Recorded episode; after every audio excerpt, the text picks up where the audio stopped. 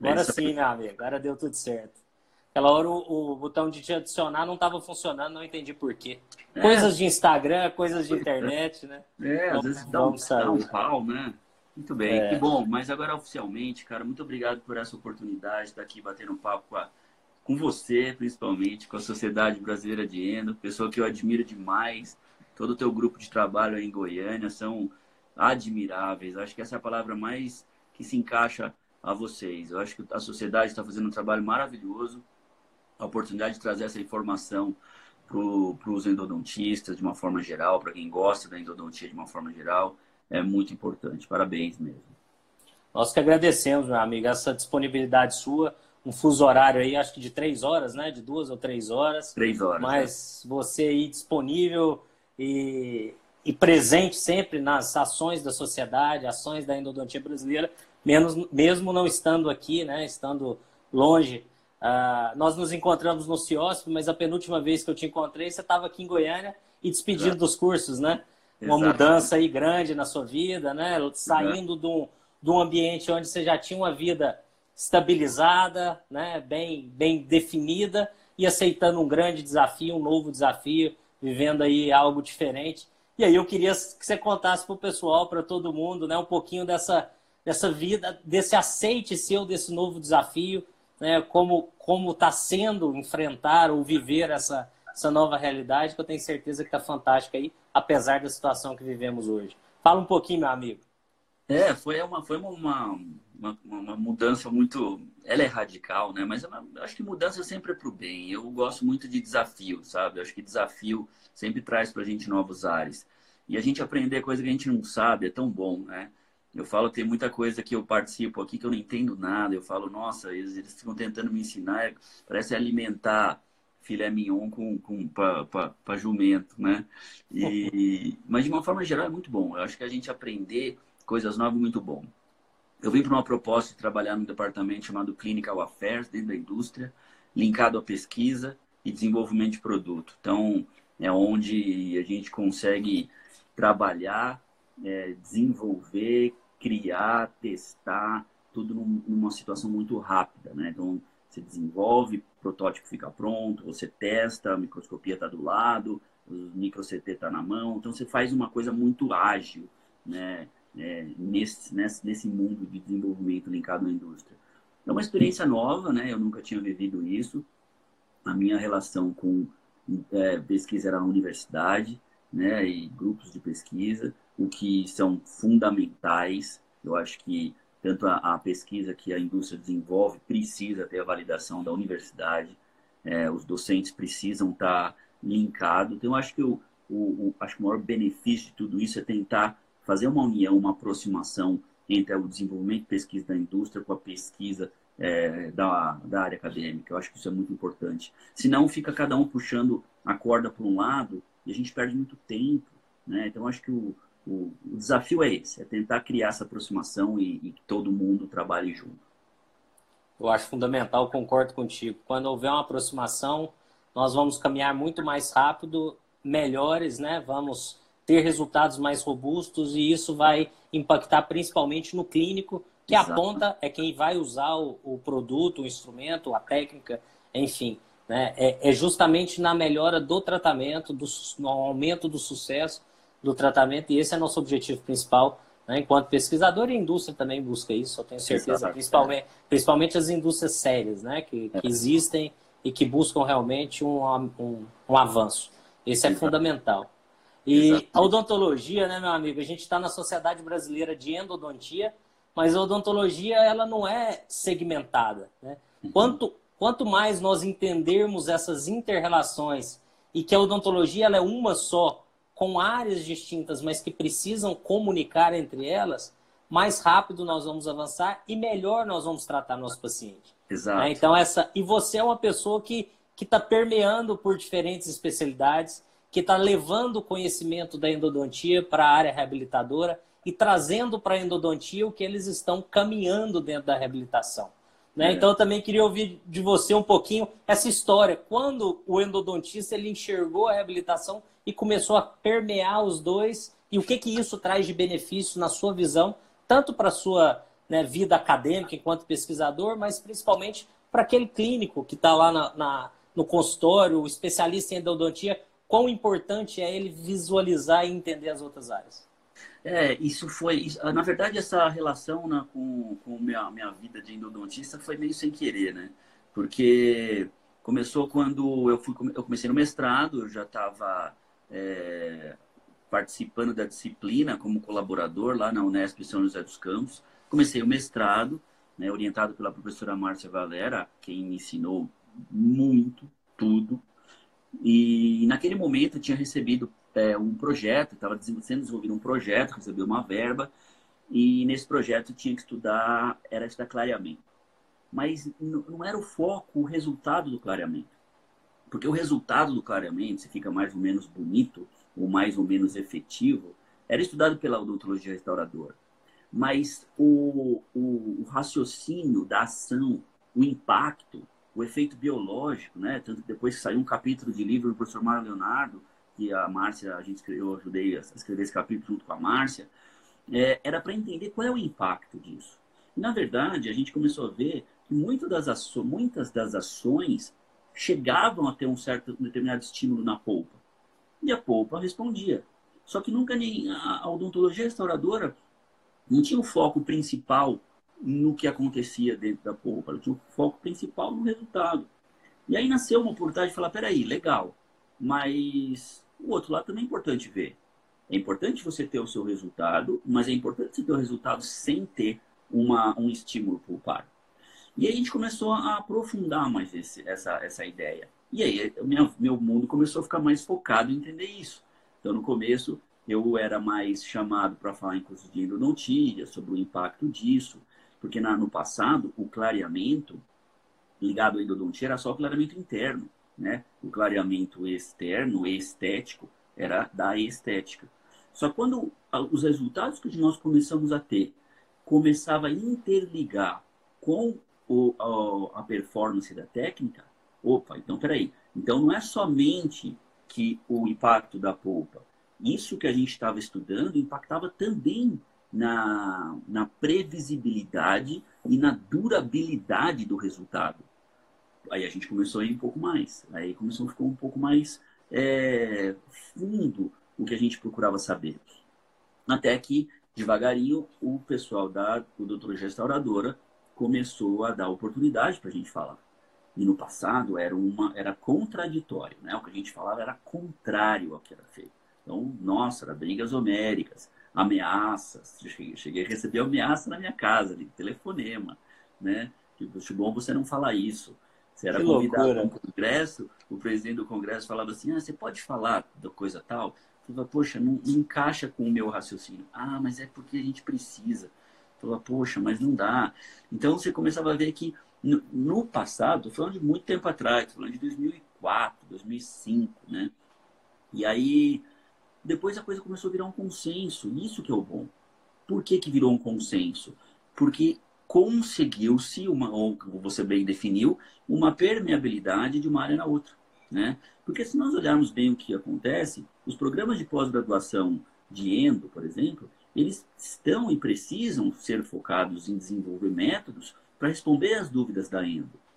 Né? Os programas da restauradora, igual, eles ficam focados em desenvolver métodos para responder as dúvidas da restauradora. E a, e a orto, e a prótese. E aí que vem o grande ponto. E quando a dúvida é dos dois?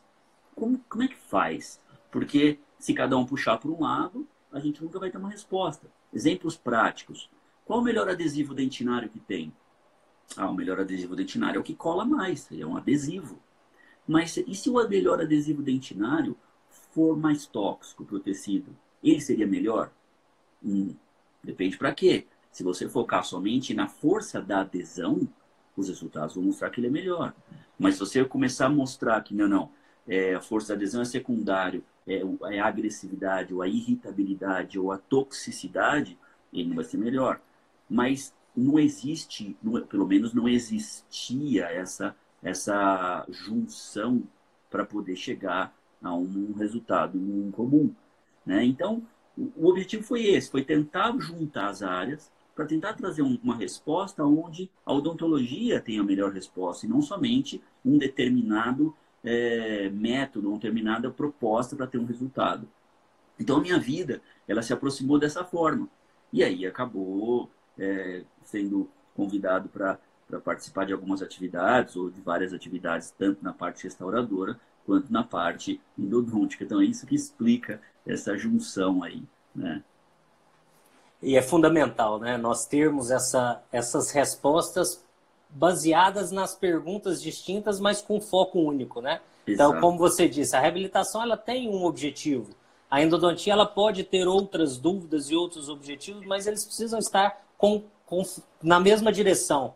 Né? Eles precisam seguir a mesma direção e nem sempre o melhor para uma área vai ser o melhor para outra. E você puxou um assunto aí que hoje é, é fundamental e tem sido muito utilizado, que é a adesão. Né? Foi uma das, das, das áreas ou uma do, dos materiais que mais avançaram nessas últimas décadas da odontologia restauradora. Né? Esse processo de adesão, essa capacidade de adesão das resinas, né? com, com esses sistemas adesivos atuais.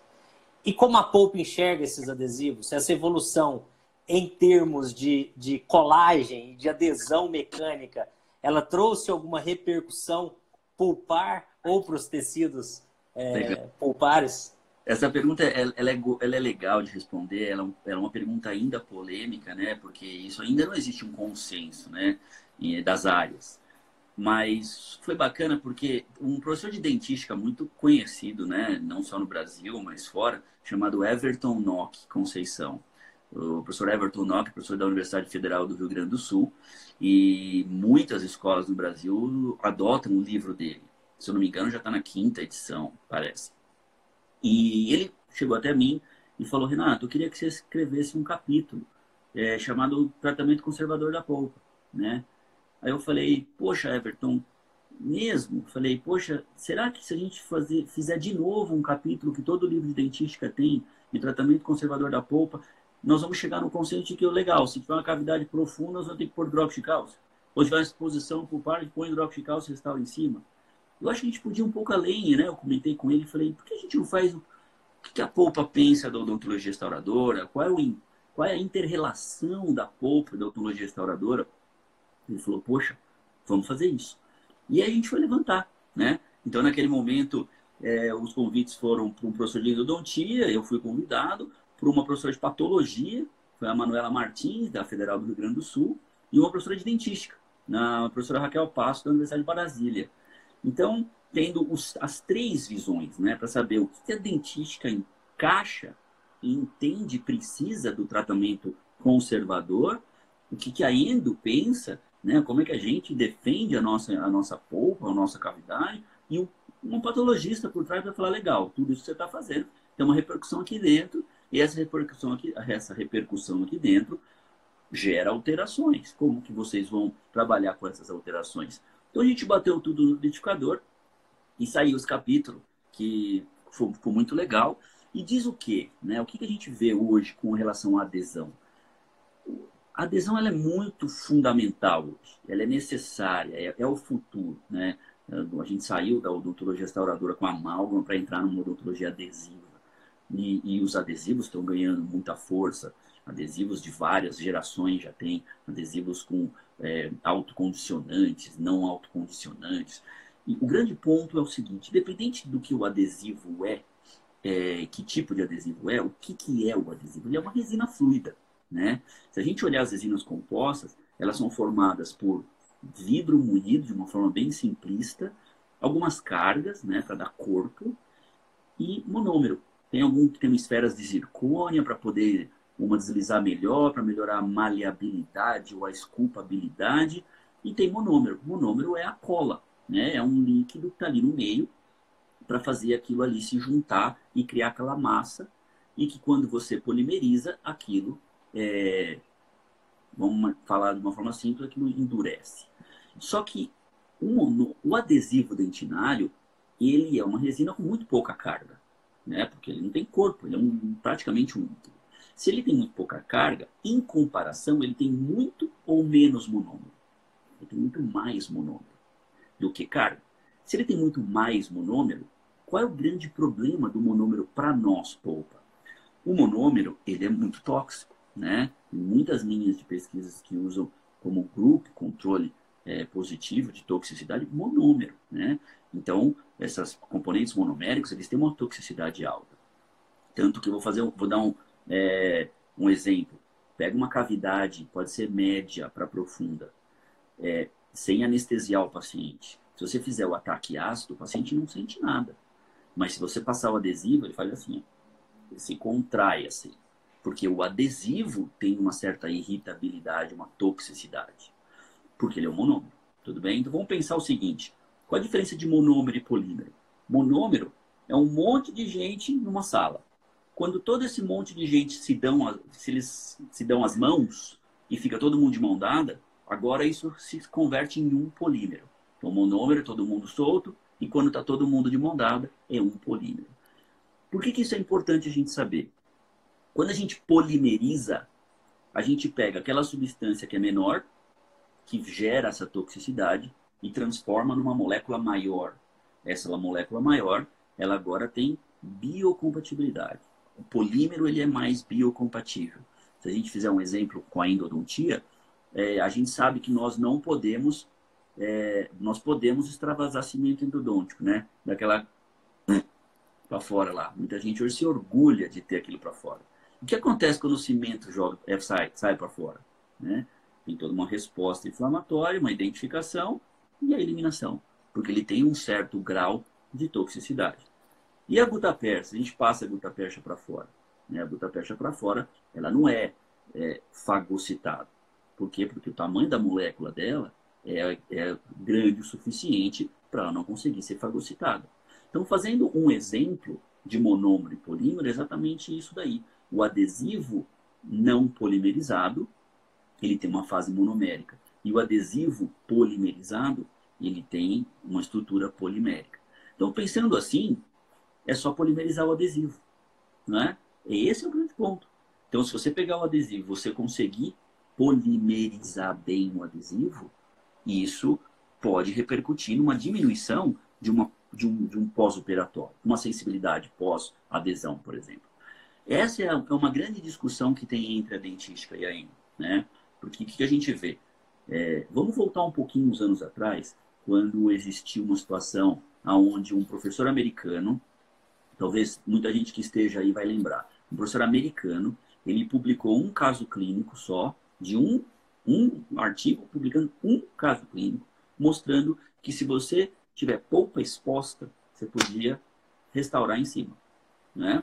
E aí, no Brasil, é, um professor brasileiro levantou isso, jogou a todos os ares, gerou uma polêmica muito grande na época.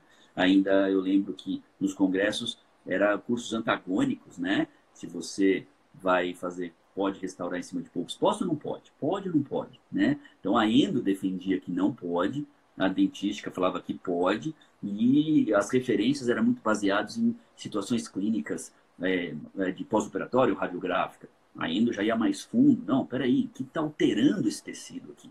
Né? Porque a gente sabe que mesmo com ausência de sintoma, não quer dizer que a gente não tenha estímulo nesse tecido não tem agressão nesse estímulo. Até chegar à conclusão que não pode. Hoje a dentística também sabe que não pode. Mas quem ficou como vilão? O ácido. Né? Todo mundo fala, ah, não pode ácido na polpa. O que a gente sabe é que o ácido não foi o vilão.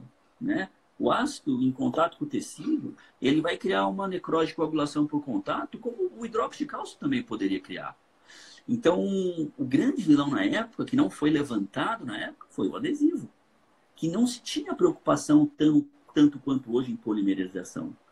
Os fotopolimerizadores da época eram luz halógenas muito fracas, né? com uma, uma irradiância pequena, um espectro grande, mas uma irradiância pequena. Aí nós caminhamos para o mundo de hoje, onde você tem fotopolimerizadores com um monte de características que muda completamente o cenário, como potência, uma potência muito maior, Segundo, não é tão importante a potência, e sim a, a colimação. Como é que você entrega essa energia, essa luz? Né? Existe uma diferença muito grande. Você acender uma luz da sala que ilumina tudo, você acender uma luz focada que está jogando toda aquela energia luminosa no único ponto. Se a gente está falando de adesivo dentinário numa classe 2, que está lá perto da polpa, que está a 8 milímetros de distância ou mais da fonte do seu polimerizador, se você não tiver um polimerizador com uma energia suficiente, a gente não converte os monômeros em polímeros. E aí eu vou dar um outro número. Se você pegar o melhor polimerizador que existe hoje, que é um polimerizador que tem grande potência, que tem colimação, que, que tenha diferentes comprimentos de onda para diferentes iniciadores químicos, porque tem esse outro ponto. Diferentes iniciadores químicos necessitam de diferentes luz. Iniciador químico de, de, como a canforoquinona, que tem na maioria dos materiais, ele é mais amarelado e ele polimeriza com luz azul. Só que hoje as resinas, os materiais estão ficando mais claros, né? Que esse mundo, essa tendência de clareamento, de ter resinas mais claras, resinas de efeito, resinas translúcidas, resinas de borda incisal, elas vêm ou possivelmente vêm com outros iniciadores químicos que não são a canforoquinona, que não é a canforoquinona, necessitando outra luz, não somente a azul. Então, os polimerizadores de hoje, com toda essa raciocínio que custa caro, eles são capazes de converter 80% dos monômeros, 65%, 70% dos monômeros. Então, se nós estamos com esse número, imagina o polimerizador que a gente compra pela internet. Barato. É tudo luz azul, né? Então, o que está acontecendo hoje, que a gente vê, né? Lógico que precisa de muito mais pesquisa do que eu estou falando, mas já tem, a gente escreveu um capítulo, já tem referência sobre isso, mas precisa de muito mais amadurecimento nisso, é uma, uma necessidade, uma preocupação em converter mais esses monômeros em polímeros para diminuir esse impacto, essa toxicidade para a nossa polpa. Então, a adesão está nesse momento agora, Daniel.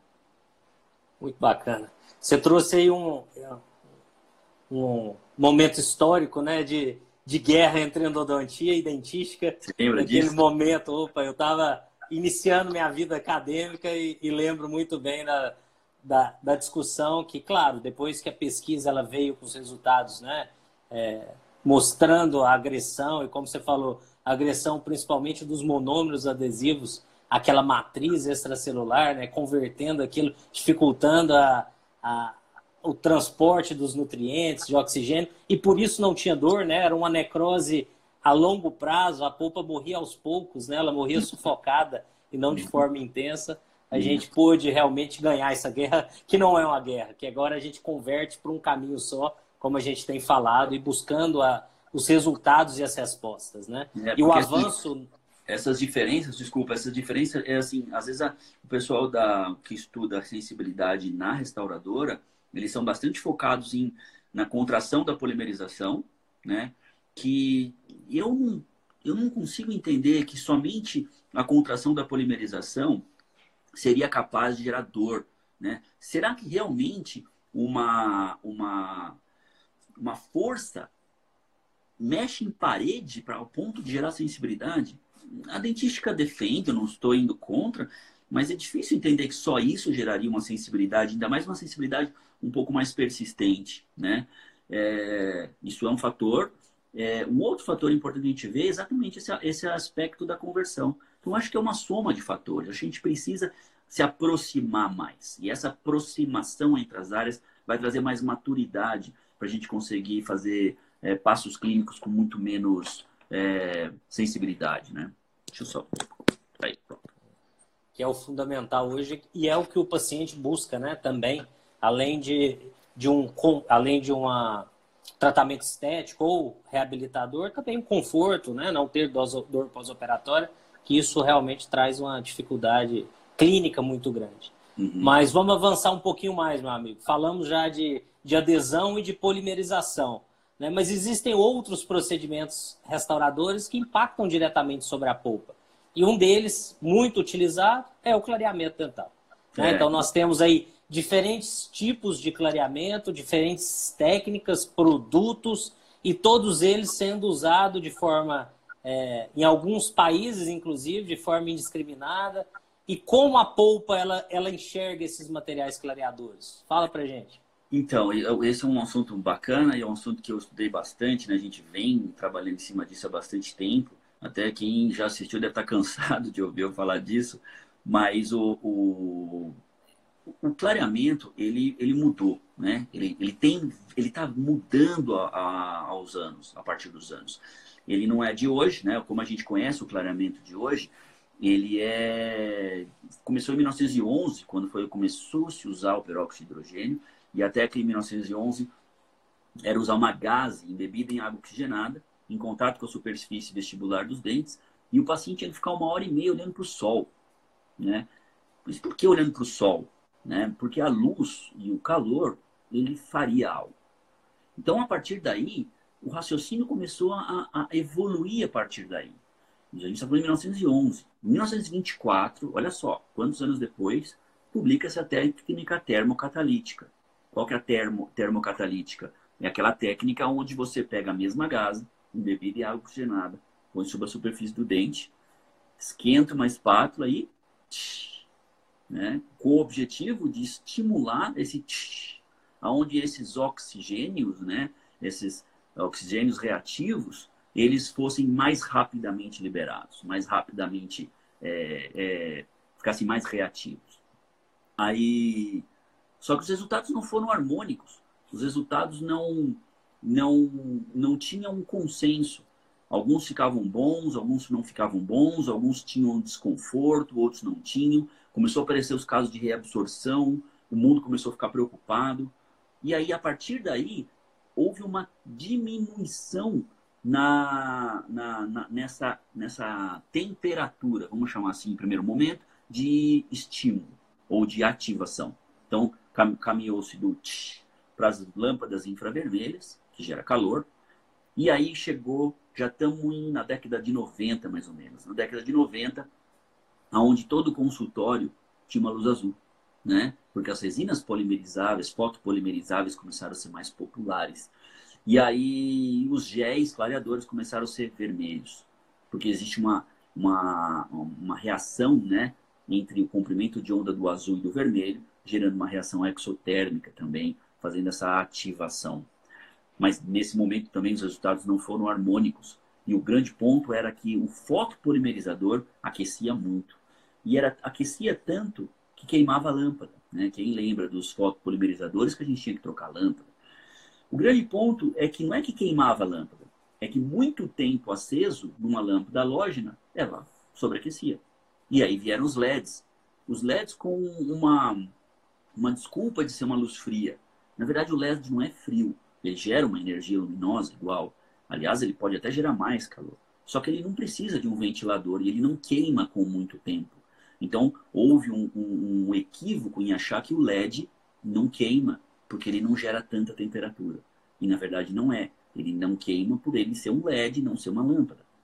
Os resultados, então, começaram a ser tentados aplicando LEDs mas eles também não chegaram num resultado harmônico. Nesse momento, já estamos em 2006, os lasers de baixa intensidade ganham força, ganham corpo, né? Como fotobiomoduladores, como moduladores do processo inflamatório, como estimuladores do metabolismo celular. E aí os aparelhos começaram a ganhar lasers dentro desse aparelho. Só que os lasers eram fracos na época, que não chegavam a a estimular, eles precisavam estar em contato. A distância do aparelho não permitia nenhuma ação desses lasers que estavam nesses aparelhos de LED. É, a partir daí, então, os aparelhos começaram a ganhar mais força, mais luxo, ficaram caros. Muita gente começou a comprar né, esses aparelhos e querer ter esses aparelhos no mercado e até chegar à conclusão onde a ciência tem um, uma mudança radical e nós estamos em 2008. E por que, que essa mudança foi muito importante? Porque é, antes de 2008, você, a gente não tinha trabalho em clareamento focado em, em ação, em, em, em, em mecanismo de ação, só em resultado. A partir de 2008, 2009, a gente começa a ver trabalho sendo lançado e métodos sendo desenvolvidos para entender o mecanismo de ação. E é nesse momento que os fabricantes mais sérios começaram a reestruturar os seus clareadores. E por que, que isso é importante falar? Porque o que, que é o clareador? Né? O clareador ele é um gel de peróxido. de peróxido de hidrogênio, de peróxido de carbamida, de peróxido de ureia, existe perborato de sódio também, mas todos eles com eles terminam na liberação de um radical de oxigênio reativo, né? E esse radical de oxigênio reativo, ele é um íon que permeia pelo esmalte. Então ele permeia pelo esmalte, pela malha orgânica, chegando a interagir com a estrutura orgânica da dentina e a quebra dessa molécula escura gerando a passagem de luz, né? Então é assim que o clareador funciona.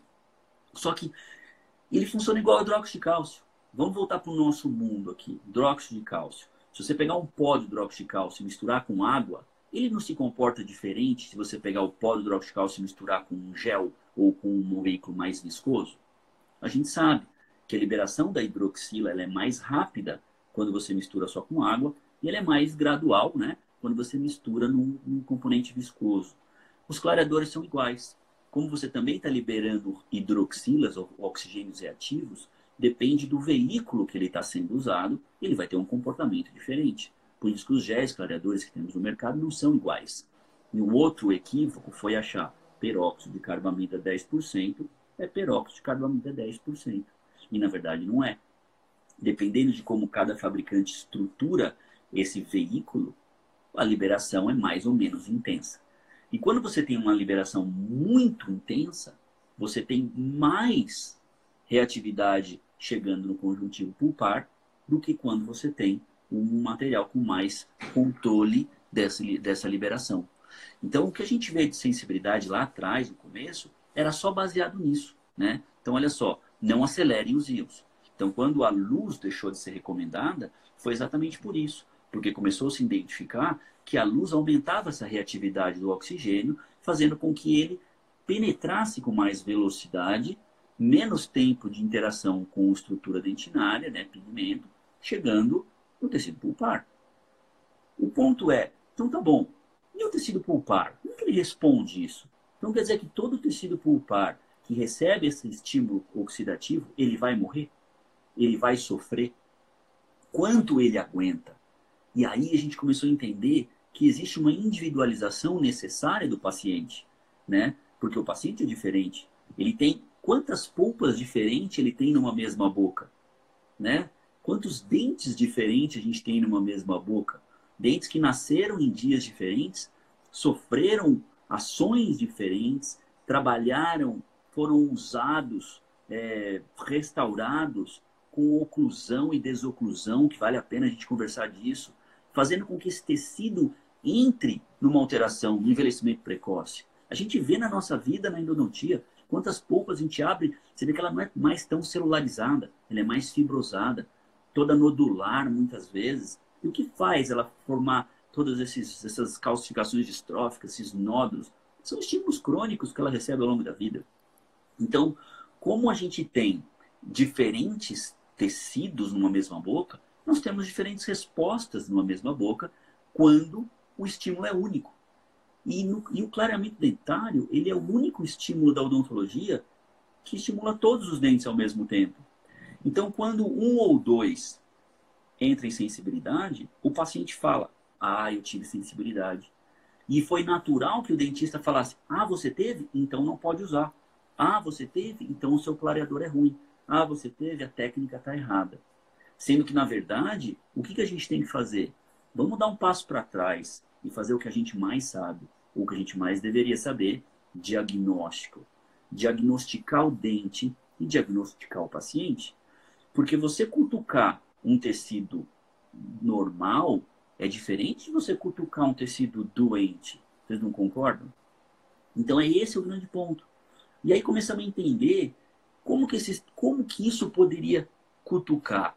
Aonde eram os caminhos de passagem desse radical? aonde eram as áreas mais acessíveis? Bom, começamos a ver que dentes restaurados são mais permeáveis do que dentes íntegros, né? Até pelo fato do, das bordas terem mais componentes orgânicos na, na restauração ou a parte de adesão. Depois começamos a ver isso, a gente foi meu doutorado, inclusive, a gente viu a permeabilidade dos tecidos. E a gente viu que o esmalte cervical ele é tão permeável quanto uma dentina exposta, mostrando que a espessura de esmalte próxima à margem gengival é muito permeável. poxa, se ela é muito permeável, não vamos colocar clareador ali. E isso é o que acontece muito. O paciente coloca gel demais, esse gel escoa não para a gengiva, mas para a área cervical subgengival, onde é muito permeável. E aí você tem mais estímulo. Então a gente começou a entender nesse momento que existia a sensibilidade através de um processo instalado, de uma alteração pulpar existente, de uma polpa mais cansada, mais envelhecida. E a gente começou a ver que tinha sensibilidade de decorrência de um processo estimulado, não instalado. Quer dizer, eu tinha polpa normal, eu tinha um paciente normal, mas de, de, de a forma como a gente estimulava esse gel, esse paciente tinha sensibilidade, mas esse cara está com a polpa normal. Né? E um, um trabalho legal para mostrar isso é um trabalho do Marco Só, de Porto Alegre, sensacional. Ele pegou o oxímetro de pulso pediátrico e adaptou aqui, ó, né? na, na, na, na, coroa de um círculo central. E viu que, é, que você tem uma queda da oxigenação do tecido conjuntivo de menos de 1% quando você faz um clareamento bem conduzido. Se faz um, de menos de 1%, isso não é dano. Mas esse menos de 1%, ele tem sensibilidade? Às vezes ele tem, de, de, é, de acordo com determinados limiares de cada um. Então, o que a gente percebeu hoje, clareador não gera impacto permanente no tecido conjuntivo. Ele Agora, isso é verdade se o tecido conjuntivo está normal. Então, o grande ponto é, vocês querem fazer um clareamento para ter menos impacto no tecido conjuntivo? Entendam seus tecidos e vejam se ele está normal. Né? Eu falo na, em aula que pô, faz um teste de sensibilidade. Ah, em todo mundo? É, por que não? O pessoal da dentística fala, não, você está louco, isso não se faz. Por que não? Entender como o tecido responde é muito fundamental nessa hora. Porque o engraçado, Daniel, é o seguinte: você faz o teste em todo mundo e vê o padrão do paciente. Um ou dois está diferente, eles estão diferentes, né? Esses que estão diferentes, ou todo mundo doeu pouco, esses dois doeu muito, ou todo mundo doeu muito e esses dois doeram pouco. Então, quando eles são diferentes, pode ver que quando você faz o clareamento, é ali que o paciente entra em sensibilidade. Então, você consegue, com previsibilidade, falar: olha, nós vamos conduzir, provavelmente você vai ter sensibilidade nessa área, e se você tiver, tome anti-inflamatório aqui, vamos conduzir isso daí. Então, você começa a usar o diagnóstico para conduzir técnica e ter previsibilidade. Então, é muito legal é, é esse entendimento, mas tudo está no diagnóstico. Se a gente não fizer um bom diagnóstico, a gente não vai entender como que o dente vai responder. Que a gente vê muita pessoa usando a técnica do seja o que Deus quiser, né? Qual é a técnica do seja o que Deus quiser? Entrega lá para o paciente, faz a técnica seja o que Deus quiser, para a gente ver o que aconteceu. Hoje a gente está ganhando maturidade para entender isso. Então, respondendo a sua pergunta, como o clareamento hoje impacto tecido é dessa forma. Então, para evitar, escolham clareadores mais viscosos, aonde eles se mantenham na área centro-incisal. Não tem motivo de espalhar clareador para a área cervical do esmalte, que ele é muito permeável, né? Porque o clareador ele não foi desenhado para ser colocado em gengiva e também ele não foi desenhado para ser colocado em dentina. Ele foi ser colocado em esmalte. E como o esmalte cervical ele tem um comportamento próximo de dentina exposta, a gente deveria evitar isso. Né? Então, esse é o primeiro fato. Clareadores com mais viscosidades, que controlam melhor a liberação. Outra, áreas de colocação, orientar o paciente a colocar somente na área centro-incisal, fazer eh, reservatórios na moldeira para que ele só coloque na área do reservatório e não espalhe, ou usar clareadores que Existe uma opção de pré-carregados, que é bem viscoso, que mantém numa área centro-incisal. É uma opção também. Segundo, diagnóstico. Diagnóstico de tecido mole e diagnóstico de tecido duro. Diagnóstico de tecido mole é teste de vitalidade. Ver como esse tecido está se respondendo. Se ele responder fora da normalidade, traz ele para a normalidade primeiro e depois estimula. Né? E o diagnóstico de tecido duro, hoje tem fotopolimerizadores no mercado, que existem lentes que você acopla lentes de transiluminação. Né? Então é uma lente verde. Tem uma lente verde e uma lente laranja. A laranja não tem muita resposta efetiva, mas a verde. E você põe por, por, por lingual dos dentes e você consegue, transiluminando, entender que o dente tem áreas de diferença é, é, mineralização. como você tem áreas diferentes de mineralização decorrente dos estímulos. Por exemplo, um paciente que tem, teve uma, uma restauração na mesial, você vai ver que existe uma tendência de ter uma dentina menos, é, mais mineralizada, né? uma dentina diferente devido à posição dos odontoblastos. Então, essa transiluminação te permite ver diferenças internas. E aonde isso é importante? Porque clareador, a ação oxidativa, funciona bem na área orgânica. Então, dentinas mais orgânicas permeiam mais e clareiam melhor. E dentinas menos orgânicas são mais difíceis. Por isso que paciente jovem, que é mais orgânico, clareia mais fácil. E dentes é, mais menos orgânicos, mais idosos, clareiam com mais dificuldade. Então, é, esses são os conceitos no clareamento.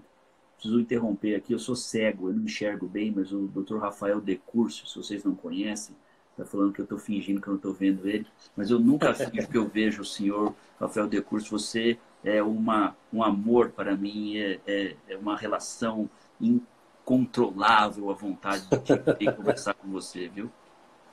É, o Rafael é um artista, tenho convivido com ele já há alguns anos. e depois a gente vai fazer uma live irmão, só, né? só para contar histórias sobre isso daí. Nós vamos fazer uma live juntos. Exato. Mas, é... Renato, você tocou num ponto assim. É... Que, que com o amadurecimento clínico e científico você traz essa, esse entendimento.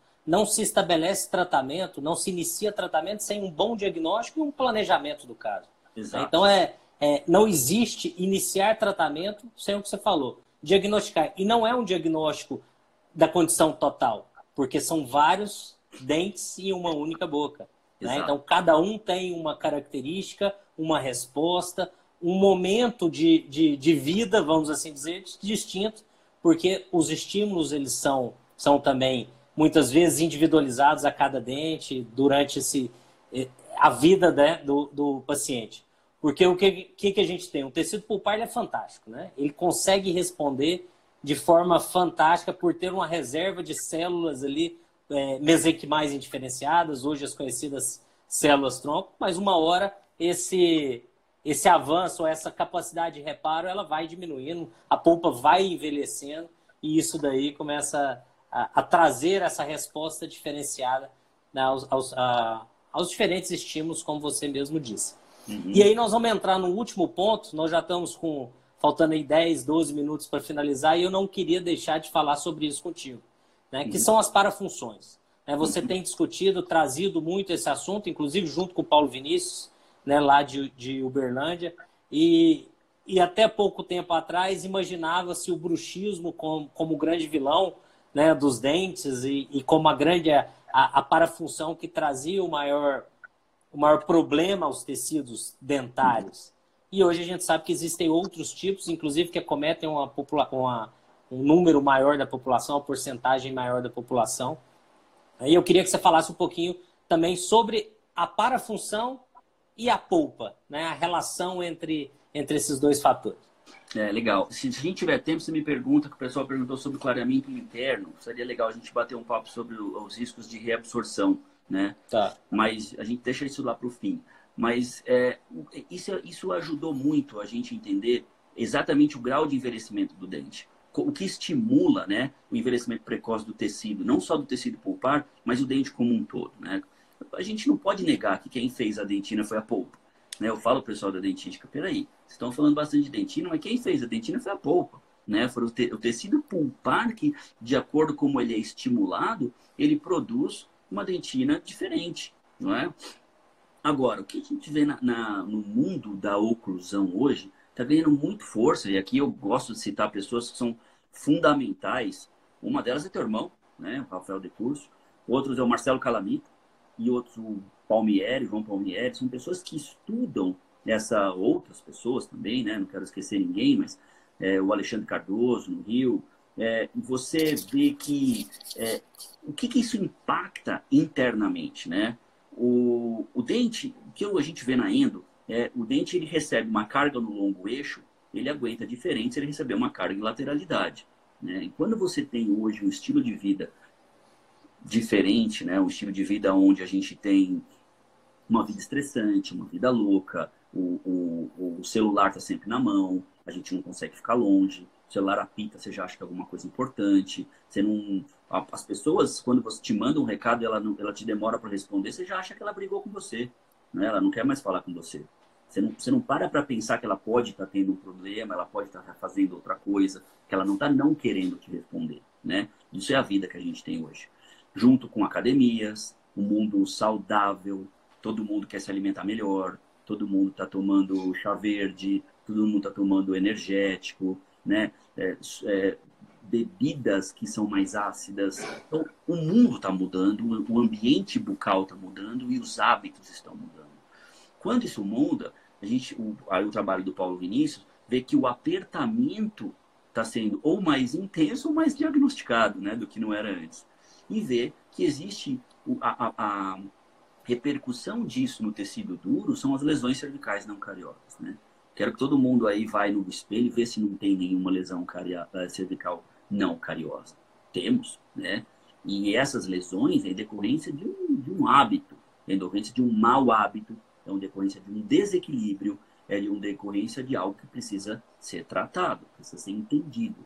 E aí, hoje, é pena dizer que são poucos profissionais que entendem de, de, de, de organizar uma oclusão e principalmente uma desoclusão.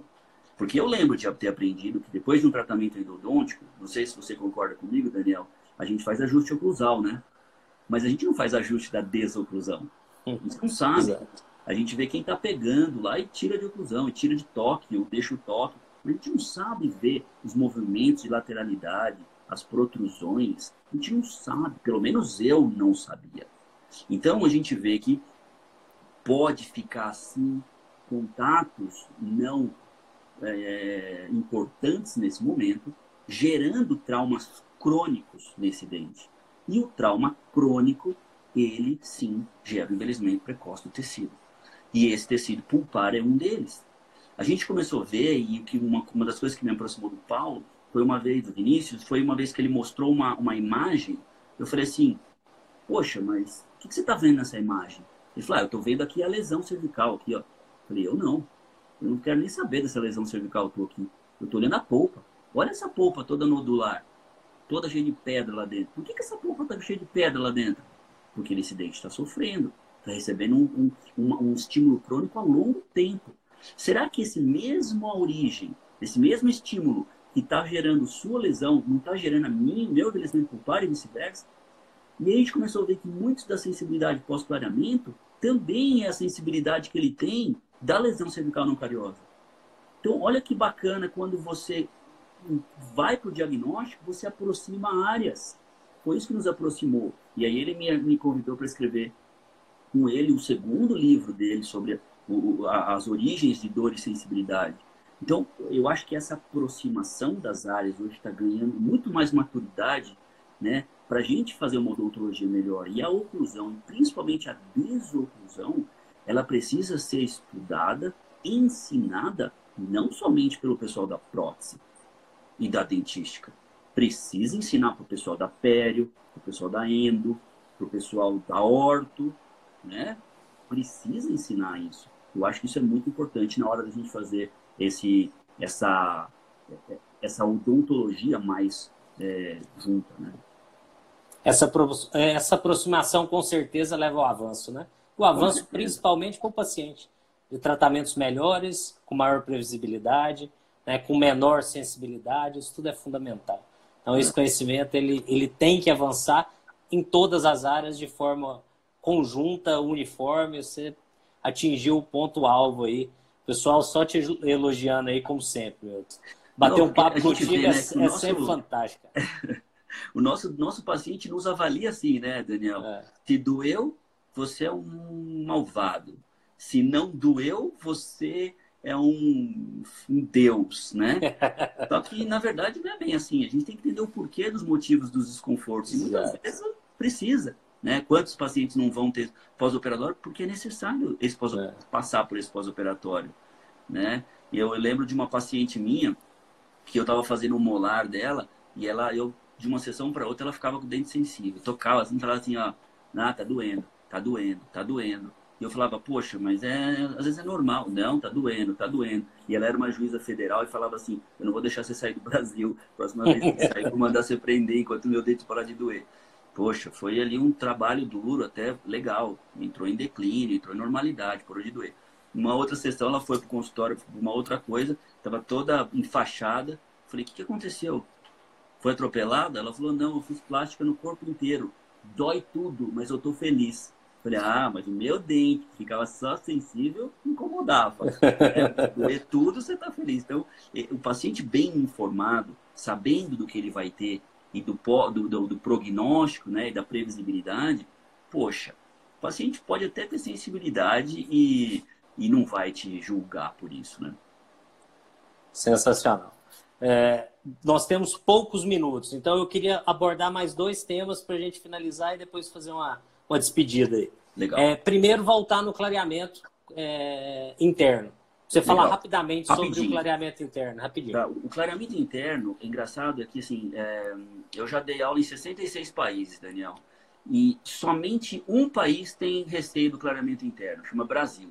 Né? O brasileiro tem mais receio. E por que, que ele tem tanto receio? Ele tem receio por risco da reabsorção. Né? O paciente vai procurando estética e de repente perde o dente. Vamos entender um pouco essa reabsorção. É, se a gente voltar um pouco na, no, no, conceito do consolado, aonde a dentina ela foi produzida entre dois cordões de células, né? entre o, o epitélio interno do órgão do esmalte e entre o, a camada odontoblástica. Então, essa proteína produzida, que foi mineralizada em dentina, não foi exposta, em teoria, ao nosso sistema de reconhecimento, ou complexo gênico de histocompatibilidade. Então, são proteínas que, se expostas a um tecido cronicamente inflamado com macrófago ativado, o células de conhecimento, vai iniciar o processo de fagocitose que a explica na reabsorção. No clareamento interno, que a endodontia está tratada, a reabsorção é externa, e na área cervical. E a área cervical é um, um lugar crítico. Por quê? Primeiro, é uma área constantemente inflamada, né? porque a gente tem a boca contaminada, a gente tem margem sofrendo estímulos. E tem um outro fator. Aonde está o epitélio juncional? Moçada, é importante vocês entenderem que a reabsorção pós-clareamento não está relacionada ao clareador. Está relacionado a um diagnóstico, de novo, diagnóstico anatômico. Então vamos entender assim. Se a gente tiver o esmalte em contato, justa posição com o cimento, a gente não tem dentina exposta. Mas a gente sabe, trabalho da Lilian de Porto Alegre, existe em 10% dos dentes um gap onde expõe dentina na área cervical.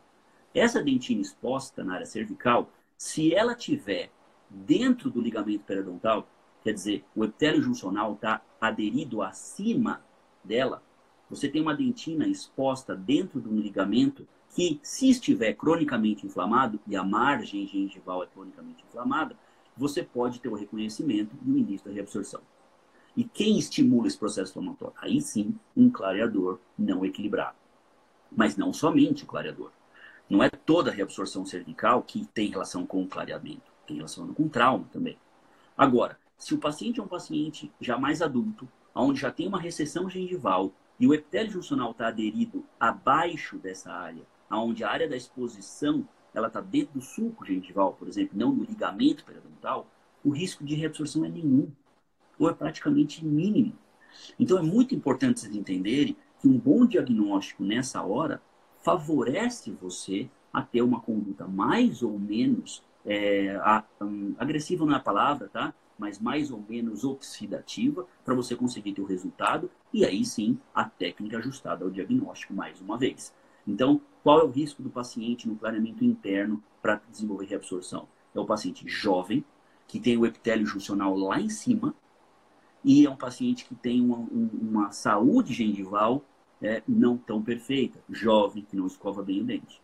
O paciente adulto maior, que já tem uma, uma recessão gengival e uma gengiva saudável, o risco não, praticamente não existe. Então, usem isso para tirarem medo de vocês do clareamento interno. Bem, o clareamento interno funciona como o externo. Pouca concentração, pouca taxa oxidativa, fecha bem a câmara coronária e deixa por uma semana. O que é pouca taxa oxidativa? O, por exemplo, os endo da vida, né, o palescense endo, é uma opção. Ou, por exemplo, um peróxido de carbamida 10%, o Palecense PF, também com uma taxa é, lenta, fecha na câmara coronária fecha com o número de vidro e deixa por uma semana. É, é, é a técnica mais bem aceita. Sensacional, como sempre. O pessoal está elogiando aí e achando extremamente didática a sua explicação, porque é, é, é, explicar a técnica, explicar as consequências, baseado realmente no entendimento biológico, no entendimento uhum. de tecidos, isso é fundamental, né? Não é o que eu acho, o que eu penso, mas o, realmente o que, o que se tem de conhecimento e base. Eu tinha uma última pergunta para você, mas eu acho que como essas lives elas vão ser sequenciais e nós vamos manter inclusive até o congresso ou depois, nós vamos conversar sobre isso em outro momento. Claro. Porque nós estamos falando sobre a resposta da polpa à reabilitação. Mas existem é, a, o conceito inverso de que quando se realiza endodontia, você enfraquece o dente. Né? E aí eu ia te perguntar, a endodontia enfraquece o dente? Você acha que já dá conta de falar isso agora ou a gente marca um outro bate-papo só para esse assunto? Eu acho que rapidinho dá, se cair, então, um beijo para todo mundo, amo vocês, mas eu acho que eu acho que vale rapidinho, porque a gente ficou como vilão. Eu estou falando dentro da Sociedade Brasileira de Endo, então eu fico confortável que agora eu não sou o vilão aqui, não sou o elo mais fraco, né? Sempre o problema era endo, né?